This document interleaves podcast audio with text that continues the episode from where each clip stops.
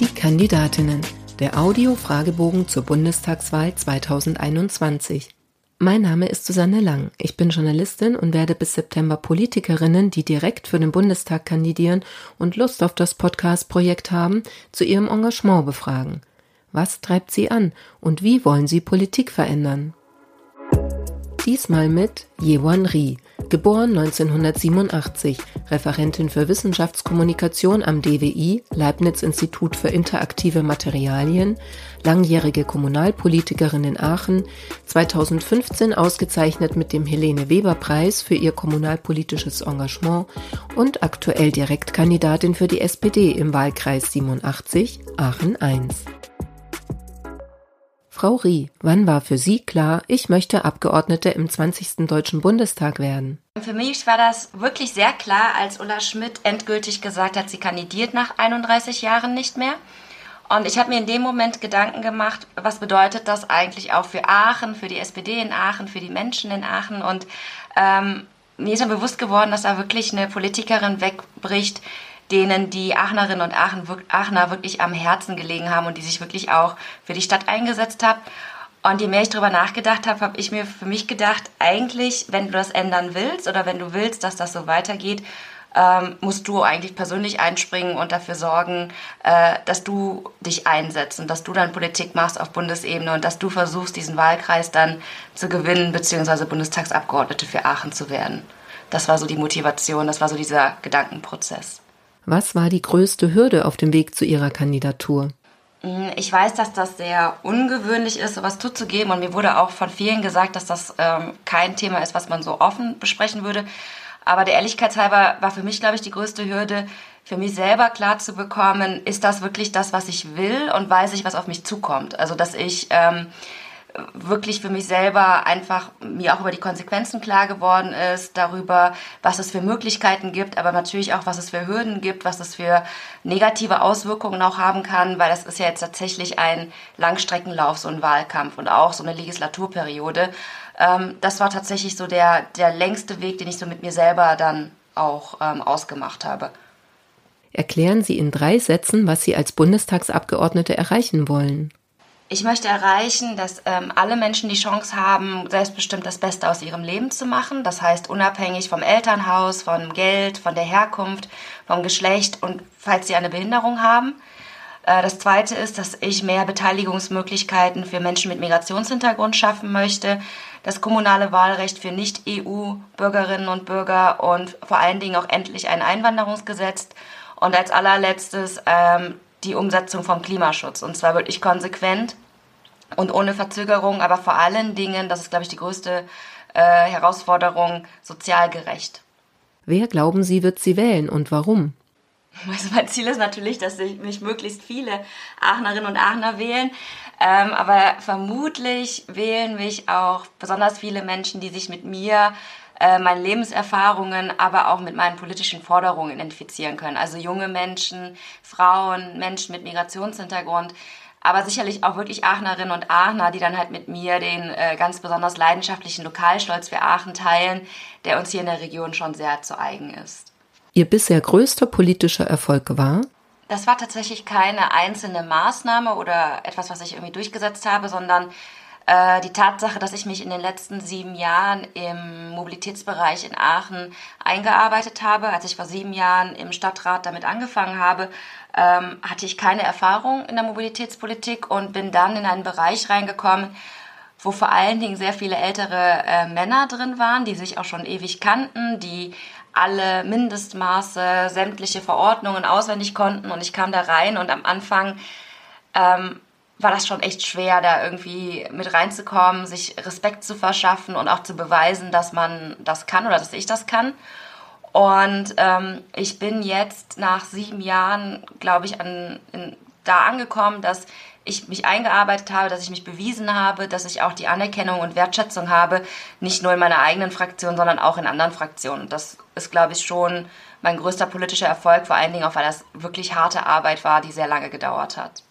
Welche Ecken sollte man in Ihrem Wahlkreis einmal gesehen haben? Das ist die schwierigste Frage. Ich habe da wirklich drüber, viel drüber nachgedacht und ich habe ja vorhin gesagt, ähm, dass wir Aachnerinnen und Aachener wirklich einen sehr, sehr besonderen Lokalstolz haben. Also da ist es natürlich immer sehr schwierig. Also ich mache es ganz häufig, dass wenn ich Besuch bekomme, dass ich eine ganze Stadtführung mache. Dann natürlich diese ganzen Ecken wie äh, den historischen Kern mit Dom und Rathaus, die Hochschulen, äh, die Uniklinik, dann haben wir das Dreiländereck zu den Niederlanden und zu Belgien. Aber was halt auch nicht fehlen darf, und das ist, glaube ich, so das Besondere, was gar keinen Fall fehlen darf, sind die Bäckereien und Konditoreien. Wir sind halt sehr nah an Belgien und hier gibt es halt Dinge, die es in, sonst in Deutschland nicht gibt, was ich schmerzhaft feststellen musste, als ich in anderen Städten mal gearbeitet habe. Und vor allen Dingen gibt es äh, ganz besonders in Aachen Streuselbrötchen, die es nirgendwo anders gibt. Und die Streuselbrötchen schmecken in jeder Bäckerei anders. Dann müssen Sie sich für Berlin aber noch was überlegen. Das ist wirklich schlimm. Also es, äh, ich habe ganz viele Freundinnen und Freunde, die in Berlin wohnen und denen schicke ich ab und zu wirklich per Post Streuselbrötchen oder die nehmen die mit, wenn sie zu Besuch sind, um sie einzufrieren und immer wieder aufzutauen. Also ich glaube, für die Sitzungswochen in Berlin wäre das vermutlich der Weg, den ich dann gehen würde. Was nervt Sie in Ihrem Wahlkreis am meisten? Es gibt kein Wasser. Also wir haben wirklich äh, weder einen also wir haben keine Bäche oder die Bäche fließen halt unterirdisch. Es gibt keinen Fluss, keinen See ähm, Wasser zu haben oder die Bäche auch wirklich wieder oberirdisch zu führen, wäre quasi die Kirche auf der Sahne auf dem Eis in der Stadt. Wenn Sie noch einmal jemand danach fragt, wie Sie das Mandat mit dem Privatleben vereinbaren wollen, dann? Ich wurde das tatsächlich noch kein einziges Mal gefragt und deswegen würde ich da persönlich sehr, äh, sehr gelassen reagieren. Ähm, ich verstehe aber jede Frau, die das nicht so entspannt sieht, weil es wirklich eine Frage ist, die sich vor allen Dingen an Frauen richtet.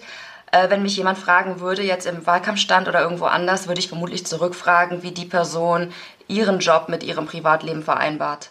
Ob auf Twitter oder am Wahlkampfstand, was war das Dümmste, das Sie im Zusammenhang mit Ihrem politischen Engagement bisher gehört haben?